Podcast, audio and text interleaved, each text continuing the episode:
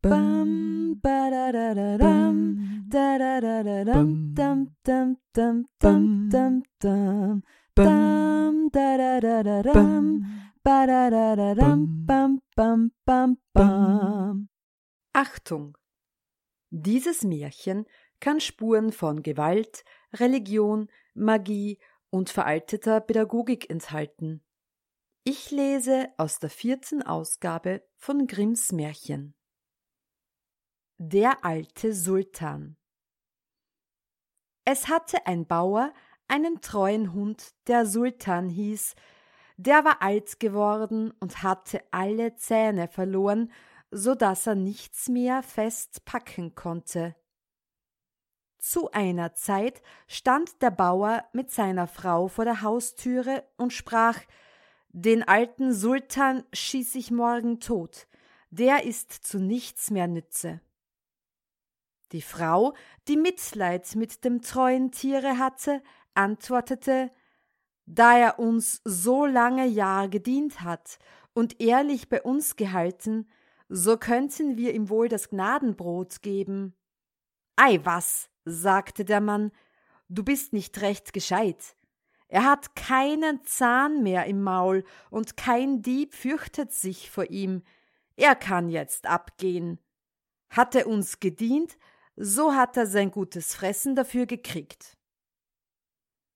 Der arme Hund, der nicht weit davon in der Sonne ausgestreckt lag, hatte alles mit angehört und war traurig, dass morgen sein letzter Tag sein sollte.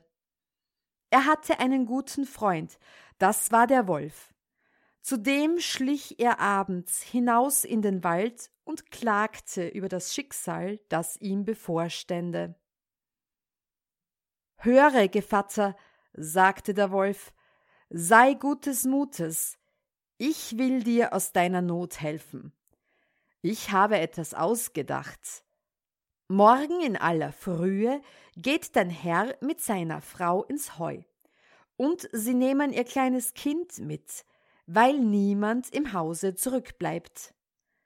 Sie pflegen das Kind während der Arbeit hinter die Hecke in den Schatten zu legen. Lege dich daneben, gleich als wolltest du es bewachen. Ich will dann aus dem Walde herauskommen und das Kind rauben. Du musst mir eifrig nachspringen, als wolltest du mir es wieder abjagen. Ich lasse es fallen, und du bringst es den Eltern wieder zurück. Die glauben dann, du hättest es gerettet und sind viel zu dankbar, als dass sie dir ein Leid antun sollten, im Gegenteil, du kommst in völlige Gnade, und sie werden es dir an nichts mehr fehlen lassen. Der Anschlag gefiel dem Hund, und wie er ausgedacht war, so ward er auch ausgeführt. Der Vater schrie, als er den Wolf mit seinem Kinde durchs Feld laufen sah, als es aber der alte Sultan zurückbrachte, da war er froh, streichelte ihn und sagte, Dir soll kein Härchen gekrümmt werden, du sollst das Gnadenbrot essen, solange du lebst. Zu seiner Frau aber sprach er, Geh gleich heim und koche dem alten Sultan einen Wegbrei, den braucht er nicht zu beißen, und bring das Kopfkissen aus meinem Bette, das schenk ich ihm zu seinem Lager. Von nun an hatte es der alte Sultan so gut, als er sich's nur wünschen konnte. Bald hernach besuchte ihn der Wolf und freute sich, dass alles so wohl gelungen war. Aber, Gevatter, sagte er, du wirst doch ein Auge zudrücken, wenn ich bei Gelegenheit deinem Herrn ein fettes Schaf weghole. Es wird einem heutzutage schwer, sich durchzuschlagen. Darauf rechne nicht, antwortete der Hund, meinem Herrn bleib ich treu, das darf ich nicht zugeben. Der Wolf meinte, das wäre nicht im Ernste gesprochen, kam in der Nacht herangeschlichen und wollte sich das Schaf holen. Aber der Bauer, dem der treue Sultan das Vorhaben des Wolfes verraten hatte, passte ihm auf und kämmte ihm mit dem Dreschflegel garstig die Haare. Der Wolf musste ausreißen, schrie aber dem Hund zu Wart, du schlechter Geselle, dafür sollst du büßen. Am anderen Morgen schickte der Wolf das Schwein und ließ den Hund hinaus in den Wald fordern. Da wollten sie ihre Sache ausmachen. Der alte Sultan konnte keinen Beistand finden als eine Katze, die nur drei Beine hatte, und als sie zusammen hinausgingen, humpelte die arme Katze daher und streckte zugleich vor Schmerz den Schwanz in die Höhe. Der Wolf und sein Beistand waren schon an Ort und Stelle. Als sie aber ihren Gegner daherkommen sahen, meinten sie, er führte einen Säbel mit sich, weil sie den aufgerichteten Schwanz der Katze dafür ansahen.